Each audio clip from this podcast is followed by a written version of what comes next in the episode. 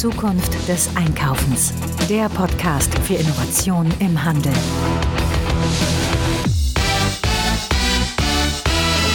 Das ist die Folge 125 unseres Retail Innovation Radios. Heute zum Thema Handel und Industrie. Ja, ähm, wenn man über klassische Partnerschaften nachdenkt, ne, auch Ehegemeinschaften und so weiter, dann hat man natürlich immer ganz bestimmte Bilder im Kopf. Bilder im Kopf, die in die Richtung gehen, dass man sagt, okay, man liebt sich, man schaut sich an, man ist im siebten Himmel, weil alles gemeinsam viel schöner ist als alleine. Und zugleich denkt man aber auch an so Themen wie Rosenkrieg, Trennung und äh, natürlich auch über solche Dinge, dass man dem anderen möglichst alles Schlechte wünscht. Und ähnlich ist es auch beim Verhältnis zwischen Industrie und Handel. Wir sehen immer wieder, dass es bestimmte Konflikte gibt, dann sind mal wieder Produkte ausgelistet bei dem einen oder anderen Händler oder manche Händler werden einfach gar nicht beliefert. Sehr stark hat man das gesehen, als zum Beispiel die ersten Markenartikler in Richtung Aldi gegangen sind und viel beim Discounter gelistet haben, was natürlich den Vollsortimentern überhaupt nicht gefiel. Und man dann dementsprechend äh, ja über Konditionen nochmal nachgefeilscht hat, was übrigens am Ende eines jeden Jahres immer wieder passiert, dass man sich zusammensetzt und äh, dann in diesen Jahresgesprächen über diese Konditionen nochmal drüber geht. Ja, also man sieht, ähm, dass man als Handel und Industrie viel erreichen kann gemeinsam, wenn man an einem Strang zieht. Das sieht die ECR-Initiative ähm, besonders vor, die äh, von der GS1 natürlich sehr stark getrieben wird. ECR steht für Efficient Consumer Response und da werden Initiativen auf die Straße gebracht, wo Handel und Konsumgüterindustrie gemeinsam an einem besseren Kundenverständnis arbeiten. Da ist das Thema dann aus dem Beispiel, wo man zeigt, dass man gemeinsam viel erreichen kann, wenn man gemeinsam an einem Strang zieht. Ja, und die äh, Fälle, in denen man ausgelistet wird, haben wir gerade gehabt, weil man eben nicht nur mit einem irgendwo ins Bett steigt, sondern auch noch mit jemand anders, der dann Discounter heißt. Das äh, ist ja sehr oft passiert auch, bis hin zu, dass ähm, die Industrie den Handel vorgibt, was er zu verkaufen hat. Das ist sehr stark im Fashion-Bereich der Fall. Und da sehen wir, dass bestimmte Kollektionen in der Gänze abgenommen wird oder man wird eben halt nicht beliefert. Also man sieht, dass je nachdem, in welchem Bereich des Handels man unterwegs ist, verschiedene Gesetze gelten auch. So, und äh, ich habe eine hochinteressante These gehört von Thomas Wetzler, den hatten wir hier schon mal im Podcast gehabt zum Thema Trends im Handel. Und Thomas Wetzler hat das ganze Thema mal beleuchtet. Ne? Kann eigentlich die Industrie ohne den Handel? Und der hat die These aufgestellt, das kann die nicht. Und genau das hören wir uns jetzt mal an. Ich habe ihn im Interview äh, vom Mikrofon gehabt und ich sage einfach mal Band ab. Der Thomas Wetzler ist wieder bei mir hier am Mikrofon. Hallo Thomas, grüß dich. Frank, hi, schön dich wiederzusehen. Hör mal, Thomas, du hast mich ja so ein bisschen äh, gefixt über eine These, die du aufgestellt hast, wo ich gesagt habe, Mensch, nicht weiter erzählen, sondern dann nehmen wir gleich auf in einer Podcast-Folge. Denn das ist sicherlich für unsere Hörerinnen und Hörer richtig interessant. Nämlich, du hast gesagt, die Industrie braucht den Handel. Ja, das stimmt. Ja, äh, bin ich, finde ich auch überhaupt nicht verwegen, diese Aussage, sondern wenn ich mir so anschaue, wo sich die Konsumgüterindustrie hinbewegt und was da draußen so los ist, dann würde ich sagen, Kundenzugang ist King. Und den Kundenzugang, den weiß der stationäre Einzelhandel eigentlich besser herzustellen als jeder andere. Aber da sind ja gerade die äh, Konsumgüterindustrie sehr stark auch in der Richtung unterwegs, dass die sagen, oh, wir besorgen uns jetzt eigene Kundenzugänge. Und du siehst ja, dass immer mehr Markenshops online auf einmal auftauchen, bis hin zu bestimmten Flagship-Stores, die manchmal unter auch einem anderen Segel unterwegs sind, ähm, dass da eigentlich auch genau, ja, ich sag mal, der getrennte Weg gerade ausgezeichnet wird. Ne? Ja, das ist natürlich richtig. Also ich glaube, ganz klar ist, dass die Industrie gelernt hat, sich eigene Kundenzugänge zu errichten, auch eigene Wege zu identifizieren, wie man mit dem Kunden kommunizieren kann. Aber in letzter Konsequenz findet ja doch ganz, ganz vieles davon vor allen Dingen online statt. Und ähm, ich glaube, da sind wir uns wahrscheinlich einig, ähm, dass die Industrie das mittlerweile sehr, sehr gut hinbekommt. Sie tummelt sich ja auch mittlerweile mannigfaltig auf den Online-Marktplätzen und tritt da ja auch in Konkurrenz zu den Händlern, die dann auch versuchen, dort ihre eigenen Sortimente ähm, entsprechend äh, auf Feil zu bieten. Aber wenn ich mir das stationäres Geschehen anschaue, dann ist dieses Thema Flagship Store, Monobrand Store ja doch mit sehr, sehr hohen Risiken verbunden.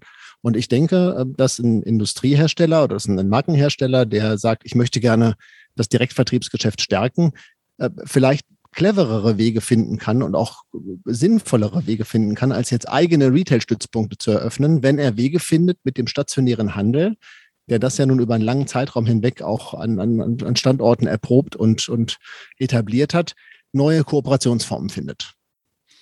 Ja, aber gerade in der aktuellen Zeit, also wenn ich mir so jetzt mal den Food-Bereich angucke, gerade die Meldungen der letzten zwei, drei Wochen, wenn man sich mal anschaut, da äh, schlägt man die Hände über den Kopf zusammen. Ich glaube, so eine große Eiszeit zwischen der Industrie und dem Handel hat es schon lange nicht mehr gegeben. Hier, man liest ja hier, PepsiCo wird ausgelistet.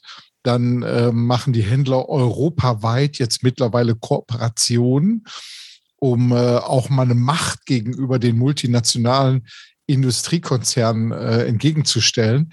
Da ist ja gerade richtig viel los. Ne? Ja, das stimmt. Wobei ähm, mein Fokus, und das muss ich vielleicht der Erklärung halber nachschieben, mein Fokus richtet sich natürlich stärker auf den Bereich Lifestyle-Produkte, äh, Consumer Goods, äh, Schuhe, Bekleidung. Da bin ich eigentlich zu Hause. Das heißt, im, im LEH, da haben wir natürlich weiterhin äh, den, den Umstand, dass der, dass der stationäre Einzelhandel eigentlich der unangefochtene Herrscher über den Kundenzugang ist und der im Zweifel auch in der Lage ist und das auch macht, ähm, zu diktieren, wo die Reise hingeht. Aber wenn wir jetzt mal aus dem Bereich Lebensmittel rausgehen und schauen uns mal an, was im Bereich Konsumgüter sonst so passiert und was äh, gerade bei Bekleidung und Schuhen passiert, da hat sich das Kräfteverhältnis ja ganz schön verschoben. Und da ist der stationäre Einzelhandel ja heute nicht mehr in der Position, in der er eigentlich diktiert, wo es lang geht. Das war ganz, ganz lange so und das Selbstverständnis vieler Händler ist immer noch das alte. Aber realistisch gesehen hat die Industrie sich halt da ganz gewaltig emanzipiert. Ja, also wenn wir uns äh, auf den, ich sag mal, Non-Food-Bereich konzentrieren, dann sehe ich da auch ähnliche Entwicklungen. Also alleine schon, wie die Industrie vorschreibt, was die Händler einzukaufen haben. Ne? Also ich kenne viele Händler, die sagen, Mensch, dieses oder jenes Produkt möchte ich gerne gelistet haben, würde ich hier gerne verkaufen, aber dann kriegen die ganz knallhart vorgeschrieben, welche Artikel die überhaupt kaufen dürfen und vor allen Dingen welche die mitkaufen müssen, die die eigentlich überhaupt nicht brauchen. Das ist ja da ein wirklich, muss man sagen, schon fast eine kleine Diktatur. Ne? Ja, das ähm, habe ich auch erlebt. Ich habe ja, wie ich beim letzten Mal erzählte, auch lange Zeit an dieser Schnittstelle zwischen Industrie und Handel gearbeitet, also insbesondere auf Industrieseite und habe natürlich viele dieser Entwicklungen auch aus näherer Distanz ähm, verfolgen dürfen oder verfolgen können. Ich glaube, dass ähm, der Handel das heute nur noch begrenzt mitmachen kann, weil er einfach jetzt im Bereich Bekleidung, Schuhe einfach so dramatisch unter Druck steht, dass er, ähm, obwohl er vielleicht in einer Position wäre, sich von der Industrie schon noch gängeln lassen zu müssen, ähm, einfach aus, aus, aus, aus, aus, aus seiner Zwangslage heraus eigentlich sich immer stärker auf das konzentrieren muss, was er für, ähm, für, für, für Bestseller-Potenzial tauglich hand, äh, hält. Und das ist, glaube ich, ein Teil des Problems, dass er durch diese starke Optimierung, die er da über Jahre hinweg betrieben hat, auch jetzt insbesondere in der Vor-Corona-Zeit, das ist ja kein Thema, das jetzt erst mit Corona aufgetreten ist, dass er dadurch eigentlich seine eigene Relevanz immer weiter zurückgefahren und immer weiter beschädigt hat, weil er Endverbraucher gelernt hat, stationär kriege ich eigentlich nur noch so die Basic-Produkte, die No-Brainer-Produkte. So wirklich inspirieren will man mich dann nicht mehr, da will man eigentlich nur meinen Bedarf in irgendeiner Form irgendwie adressieren und mir die dunkelblaue Jacke oder die, die Blue Jeans verkaufen, aber das, was mich eigentlich anspricht, was ich äh, vielleicht in Social Media entdecke, was ich in Zeitschriften entdecke, das finde ich da vor Ort nicht mehr. Ähm, da muss man natürlich, wenn man jetzt äh, zurückgeht, auch stehen, woran liegt das eigentlich? Was hat das für einen Hintergrund? Wie ist der Händler eigentlich dazu gekommen, sich auf diese, diese, diese Standardprodukte, diese NOS-gestützten Produkte immer stärker zu konzentrieren? Und das ist ja maßgeblich darin begründet, dass er früher in den Städten der Herrscher über den Kundenzugang war und das, was es bei ihm gab, das hat der Kunde an, an Modewelt erleben können und dass er heute ähm, jetzt sagen wir seit Mitte der Nullerjahre, so seit 2005 äh, und die Jahre danach eigentlich in einen Wettbewerbskanal online auf einmal vorfindet, in dem der Kunde 24/7 eigentlich alles finden kann. Und der Kunde, der einmal verstanden hat, dass er online alles immer zu jeder Zeit im Zweifel noch zum besten Preis findet, der kommt halt irgendwann nicht mehr, um sich nur Bestseller und Standardartikel zeigen zu lassen. Und da haben Industrie und Handel vielleicht ein Stück weit auch äh, sich voneinander entfernt, sich ein bisschen voneinander entfremdet, dass die Interessenslage vielleicht nicht mehr ganz deckungsgleich ist. Ja, aber wenn, wenn wir doch jetzt mal unsere Bemühungen, die wir hier auf Zukunft des Einkaufens auch immer wieder haben, zum Thema ähm, Vitalisierung von Innenstädten, dann ist ja natürlich genau das, was du gerade gesagt hast, dass du nur noch Standardprodukte irgendwo äh, in den Innenstädten findest, ist ja dann natürlich Gift für die Frequenz äh, in so einer Innenstadt und natürlich auch für die Aufenthaltsdauer. Ähm, eigentlich muss ja der Handel wie auch die Industrie besonders daran interessiert sein, dass da ein möglichst abwechslungsreiches Themenfeld unterwegs ist, oder? Ja, das sehe ich auch so. Ähm, ich glaube auch, dass die zurückgegangenen Frequenzen in den Innenstädten ganz maßgeblich darauf zurückzuführen sind, dass der Kunde sich oftmals einfach nicht mehr inspiriert, einfach auch thematisch vielleicht nicht mehr abgeholt fühlt von den doch stark standardisierten Sortimenten und der Kunde zum anderen natürlich ganz oft gelernt hat, so nein, das gibt es nicht mehr, nein, das ist in deiner Größe nicht mehr da oder nein, in dieser Farbe habe ich das leider nicht mehr am Lager. Ich glaube, dass der Kunde einfach gelernt hat, dass er in der, in der, in der Stadt, im stationären Handel eigentlich immer Kompromisse machen muss. Und das will er nicht. Und dann hat er sich halt überlegt, gut, der, der Kompromiss, den ich online mache, ist, dass ich es nicht sofort kriege, sondern ein, zwei Tage warten muss. Aber ganz offensichtlich, also jetzt bin ich ja kein Weissager, aber wenn ich mir die Marktentwicklung so anschaue, hat der Kunde für sich entschieden, ich warte lieber ein, zwei Tage, als mir regelmäßig hinein abzuholen. Und ja klar, das beschädigt natürlich dann äh, das Konzept Innenstadt. Und ich glaube auch, also Glauben ist ja nicht Wissen, aber so aus meiner Perspektive würde ich sagen, ist das, was da aktuell auch von der Politik an Aktionismus betrieben wird, indem zum Teil sogar Kommunen Ladenlokale anmieten und den und diese Ladenlokale dann vergünstigt oder gar kostenfrei irgendwelchen neuen Handelskonzepten zur Verfügung stellen, weil sie hoffen, auf diese Art und Weise die Innenstadt wieder beleben zu können. Ich glaube, das ist alles nicht zielführend ist, weil es am Ende an den eigentlichen Interessen des Endverbrauchers vorbeigeht und der sucht Auswahl und Warenverfügbarkeit. Und das erreiche ich beides nicht, wenn ich da ordnungspolitisch irgendwie eingreife und versuche, diesen Markt zu manipulieren. Ja, ich, also diese Programme, die du gerade erwähnt hast, ist ja hier dieses zukunftsfähige Innenstädte und Zentren, dieses CIUS-Programm, da ist ja eine Viertelmilliarde reingeschwemmt worden praktisch in die Städte. Meiner Meinung nach ist das ein Konjunkturprogramm für Vermieter. Das ist so. Ne? Die Vermieter müssen zwar auch ein bisschen runtergehen, aber die kriegen ihre Immobilie dann wenigstens wieder vermietet. Aber jetzt nochmal bei auf ähm, steckt da vielleicht so eine irrationale Mussannahme drin bei dem, was du gerade gesagt hast, nämlich, dass die Menschen dann lieber hingehen, ein, zwei Tage warten und sich die ganzen Sachen online bestellen. Das bedingt ja, dass ich einen Bedarf habe. So, ne? also Bedarf und Versorgung wird dann sofort gemacht online. So, aber wir sehen ja, dass wir ja in volle Schränke, in volle Regale kaufen. Vieles brauchen wir ja gar nicht mehr. Das muss vom Handel inspiriert werden. So. Und das kann der stationäre Handel tausendmal besser als jeder Online-Shop, Wünsche zu wecken und Inspiration äh, dementsprechend mit anzubringen, weil man die Leute multisensorisch ansprechen kann.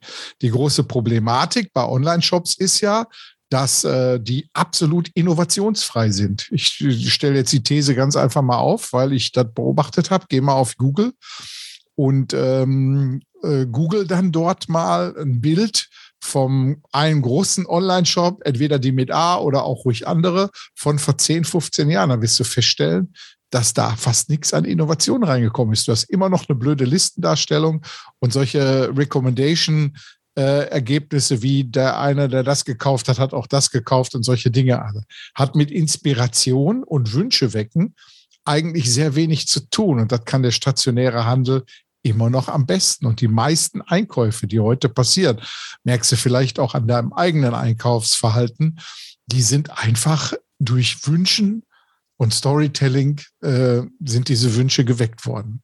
Und das ist meiner Meinung nach die Kernaufgabe des stationären Handels der Zukunft.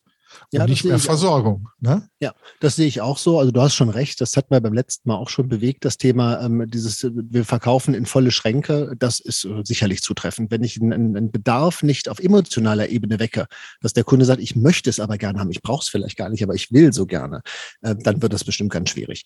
Das Ding ist, weshalb der Onlinehandel ja auch mit dem, wie du sagst, ja eigentlich veralteten Methoden oder vielleicht jetzt zumindest nicht mehr als so innovativ wahrgenommenen Methoden immer noch punktet, hängt ja auch damit zusammen, dass das Potenzial derer, die ich von einem Online-Kauf überzeugen kann, immer noch immens ist. Und das Wachstumspotenzial, das da schlummert, immer noch riesengroß ist. Corona hat sich ja jetzt wahrscheinlich wie ein gigantomanisches Konjunkturprogramm für den Onlinehandel erwiesen äh, jede Lockdown-Maßnahme und jetzt äh, 2G, man mag sich kaum in die Händlerschaft hineinversetzen, was die jetzt auch wieder als Spielball der Politik, so empfinden sich ja viele, da jetzt wieder mitmachen müssen. Ähm, das ist ja wirklich schlimm, gerade in so einer Weihnachtszeit, die ja auch für viele ein ganz wesentlicher Umsatztreiber und Umsatzbringer ist. Ähm, das ist schon ganz, ganz schlimm. Und natürlich hat der Onlinehandel da jetzt gerade einen, einen ja, wie viele finden, einen unfairen äh, Vorteil. Aber ich glaube, es bleibt dabei, dass Auswahl und Warenverfügbarkeit ein ganz, ganz, ganz wesentlicher Schlüssel sind, um vom Endverbraucher für relevant erachtet zu werden. Und das, was der Handel jetzt kann, und da bin ich hundertprozentig bei dir, ist meines Erachtens, dass er ähm, Waren zeigen kann, dass er sie inszenieren kann, dass er sie erlebbar machen kann. Du hast das multisensorische Ansprache genannt. Ähm, all das sind ja Dinge, die ihn in fundamentaler Weise vom Onlinehandel unterscheiden. Und jetzt stellt sich doch meines Erachtens die Frage, wie schaffe ich es denn, auf der einen Seite diese großen Vorteile des Onlinehandels, nämlich ich habe eine Riesenauswahl und ich habe eigentlich alles in jeder Farbe, in jeder Größe, in jeder gewünschten Produktvariante habe ich irgendwie verfügbar. Wie schaffe ich es, das zusammenzubringen mit einer, mit einer dezentralen, stationären Erlebbarkeit? Und ich glaube, dass wir da einfach einen Schritt weiter denken müssen und dass wir uns lösen müssen von, es ist entweder online oder es ist stationär und dass wir vielleicht einen, einen Mittelweg brauchen, der heißt, ich habe eine stationäre Inszenierung, beispielsweise über Musterteile. Ich kann eine Jacke in zehn verschiedenen Farben erleben und jede Farbe hängt da einer anderen Größe. Und wenn ich dann komme und sage, wow, cool, gelb, wollte ich immer schon mal haben, dann kann der Verkäufer sagen, ja, Thomas, zieh mal die grüne an, weil die grüne, die habe ich in deiner Größe da. Und wenn dir die grüne passt und gefällt, hier kannst du mal in den Spiegel gucken, ist die zu weit, zu eng, sind die Ärmel passend, dann kannst du die hier in gelb in deiner Größe bestellen und bezahlen und kriegst sie nach Hause geschickt. Und dann erreiche ich eigentlich etwas, was den stationären Handel meines Erachtens in fundamentaler Weise von einem Onlinehandel unterscheidet, indem ich als Endverbraucher meine Kaufentscheidung in einem viel höheren Grad vorqualifiziert habe, als wenn das Wohnzimmer meine Ankleide ist. Und ich habe zum Zweiten als Händler dem Endverbraucher noch zusätzliche Services ausgeliefert, wie eine Beratung, wie das Anprobieren, wie das Anfassen, wie das Vergleichen vor Ort. Und mit all diesen Dingen ähm, kann ein Handel meines Erachtens äh, ganz, ganz viele neue ähm, Relevanz für sich äh, erschließen und auch Endverbraucher wieder davon überzeugen, dass es eben doch einen Mehrwert stiftet, zu ihm zu kommen. Heute wird ja oft so getan, als, äh, also auch in der Argumentation hört man das immer wieder, dass der Endverbraucher in die Stadt kommen soll, um den stationären Handel zu retten. Das ist so uninspiriert. Und kein Kunde geht in die Stadt, weil er sagt, ich gehe da jetzt hin, um den zu retten. Das macht er nicht. Der geht da nur hin, weil er sagt, ich finde da etwas, was mich inspiriert. Ich finde da was, was ich gerne haben möchte. Dieses, dieses, diese, dieser, diese, diese Erwartungshaltung, da kommt jetzt einer und rettet mich, weil ich immer schon da war und weil ich auch in Zukunft da sein soll. Ich glaube, die führt ins, äh, ins Nirgendwo. Von da aus glaube ich, dass, dass der Handel und die Industrie dieses Direct-to-Consumer-Geschäft, das gerade massiv wächst, total nachhaltig gemeinsam betreiben können. Sie können Retourenquoten senken und sie können Kauferlebnisse damit schaffen. Und ich glaube, dass da ein ganz wesentlicher Schlüssel für die Zukunft liegt. Ja, sehe ich genauso. Vor allen Dingen führt das zu ganz, ganz anderen Flächenrenditen, weil ich ja nicht alle Größen in allen Farben da haben muss, sondern ich bin ja praktisch erstmal nur eine Art Showroom. Ne? Und dahinter habe ich praktisch das größte Regal der Welt nämlich ähm, das Internet sitzen und das dementsprechend auch dann gefüttert von den ähm, von den Lieferanten. So, jetzt sind wir aber bei so einem Ding unterwegs, wo ich mal sage, an anderer Ecke sind aber gerade wieder andere Entwicklungen zu sehen. Und zwar, äh, wenn wir uns mal Zalando angucken, Zalando Connect, wo die praktisch, ja, ich sag mal, mit einer ganz cleveren Art und Weise ihre Kapitalbindung ziemlich weit nach unten gepackt haben. Und ähm, ja, ich sag mal, die kompletten Bestände, die man normalerweise vorhalten muss, jetzt auf einmal outgesourced haben an die Händler. Ne? Ist ja eine sehr, sehr clevere Sache. Ne? Total. Du, ne, du hast das ganze Thema der Retourquoten, hast ein bisschen vom Hals, du hast die Kapitalbindung vom Hals, aber hast trotzdem ein Riesenangebot letztendlich mit da drin. Insofern äh, ist das ja eine Geschichte, wo jetzt, gut, Zalando ist jetzt nicht die Industrie, aber trotzdem, wo es genau in andere Richtung abläuft, ne? wo praktisch der Handel derjenige ist, der auf einmal dann dafür einspringt. Ne? Ja das ist ja das Marktplatzgeschäft. Im Prinzip sagt der Zalando ja, ich bin jetzt Marktplatz. Das heißt also, mein eigentliches Asset, das, was mich als Zalando eigentlich so wertvoll macht, ist mein Kundenzugang, den ich mir aufgebaut habe.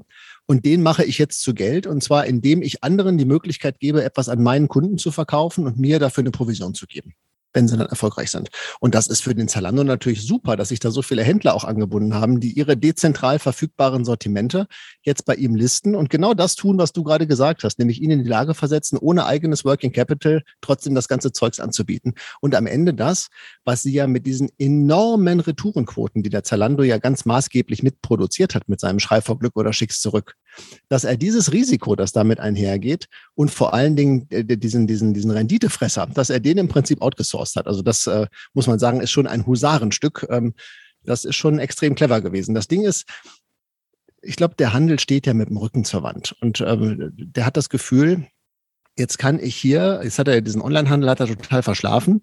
Äh, also ich meine, auch viele große Filialisten, die ja die Power gehabt hätten, selbst großer Online-Händler zu werden, haben ja im Prinzip in Zalando groß werden lassen. Also da musste man sich ja 2008, 2009, als der sich so gerade aufbaute, musste man sich ja schon die Frage stellen, krass, die lassen das einfach unwidersprochen zu und setzen dem gar nichts entgegen.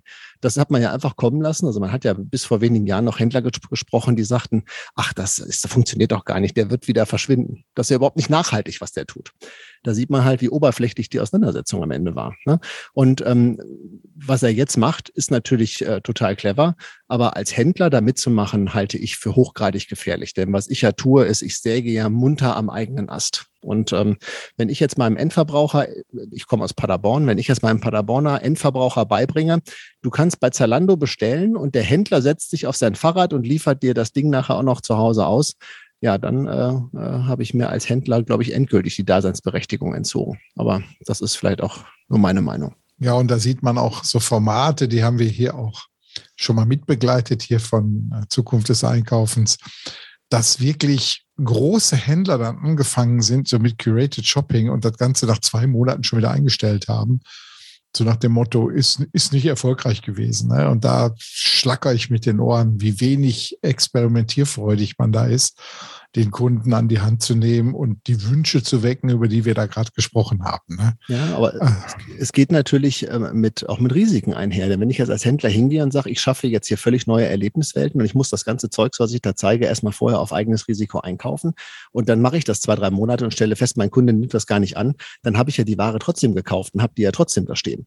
Und das schafft natürlich dann durchaus Probleme. Äh, wenn ich sowas auf Dauer mache, dann äh, kann ich äh, unter Umständen den Geschäftserfolg, den ich da vielleicht mal hatte, auch nicht mehr wieder beleben leben. Ich glaube, dass der, dass der Händler eigentlich das machen muss, was ein Zalando macht, was ein Amazon macht. Ich glaube, es ist grundsätzlich nie falsch, von, von Akteuren zu lernen, die ultra erfolgreich sind. Und äh, wenn ich mir jetzt anschaue, dass ein Zalando es geschafft hat, Marktplatz zu werden und eben nicht nur Marktplatz ist, indem er die großen Brands direkt einbindet und denen das Direktvertriebsgeschäft ermöglicht, sondern indem er auch den Händler vor Ort einbindet, dann frage ich mich doch, warum sagt der Händler nicht, Mensch, anstatt hier auf dem Marktplatz von wem anders unterwegs zu sein und jemand anderen dafür zu bezahlen, dass ich an seinen Kunden etwas verkaufen darf, wäre es doch vielleicht viel cooler, wenn jemand mich dafür bezahlen würde, an meinen Kunden zu verkaufen. Also ich glaube, dass, dass, der, dass der stationäre Händler einen viel größeren Mehrwert liefert und auch viel, viel unverzichtbarer ist in, in, dieser, dieser ganzen Marken- und, und Erlebniswelt, wenn er vor Ort das zu Geld macht, was ihn wirklich auszeichnet und nicht zum 800. Online-Händler wird.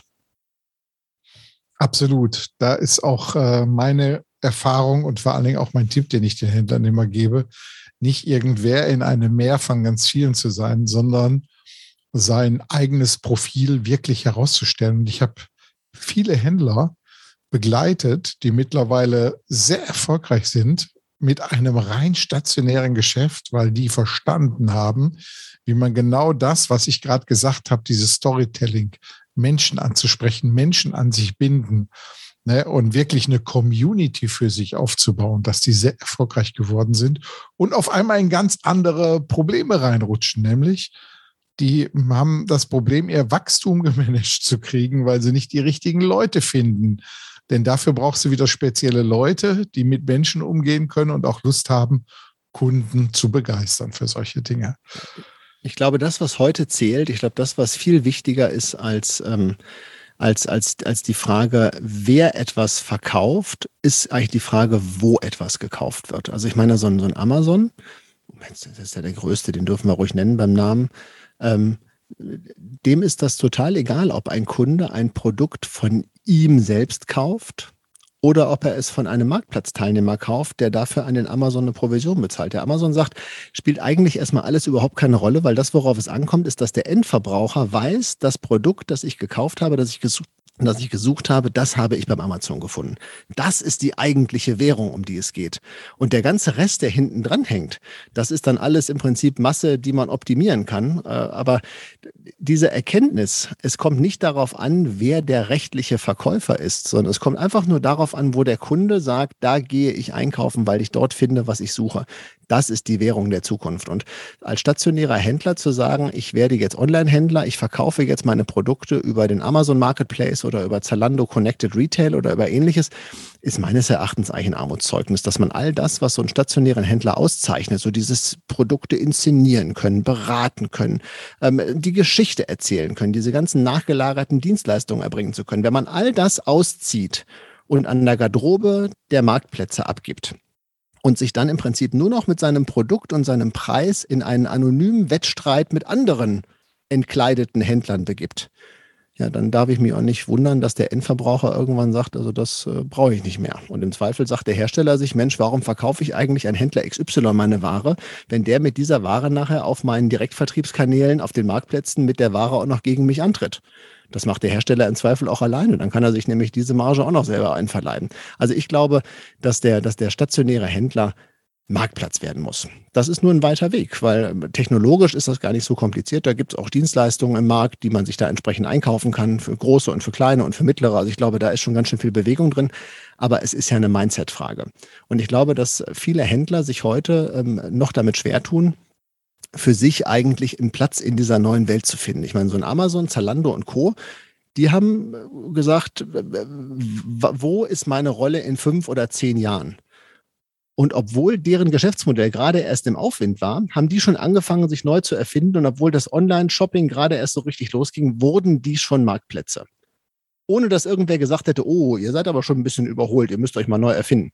Das haben die von ganz alleine gemacht, weil die verstanden haben, du musst immer vorne sein, immer der Erste sein immer vorweggehen. Und wenn es heißt, dich selbst neu zu erfinden, dann mach das halt.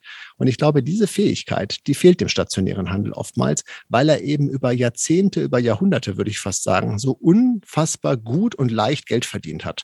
Und ja, ich hoffe jetzt mal, dass da eine Generation von Händlern jetzt unterwegs ist, die die Signale aus dem Markt aufnimmt und sagt, komm, jetzt erfinden wir uns auch neu. Ja, Thomas, gutes Schlusswort in diese Richtung. Äh, ich bin auch der festen Überzeugung, dass ähm, ich sage mal einfach nur ein paar Produkte dahin zu stellen und dann wird die schon einer kaufen. Das funktioniert nicht mehr. Heute muss man mehr bringen. Und der alte Satz, darf es etwas mehr sein, den man immer an der Gemüsetheke gehört hat, der gilt jetzt für den Handel selber. Insofern vielen Dank für das Gespräch. Ja, und bis demnächst mal. Frank, ich danke dir ebenfalls. Und wir müssen uns merken, Handel ist Wandel. Von da aus, ich glaube, dass der das schafft. Mach's gut.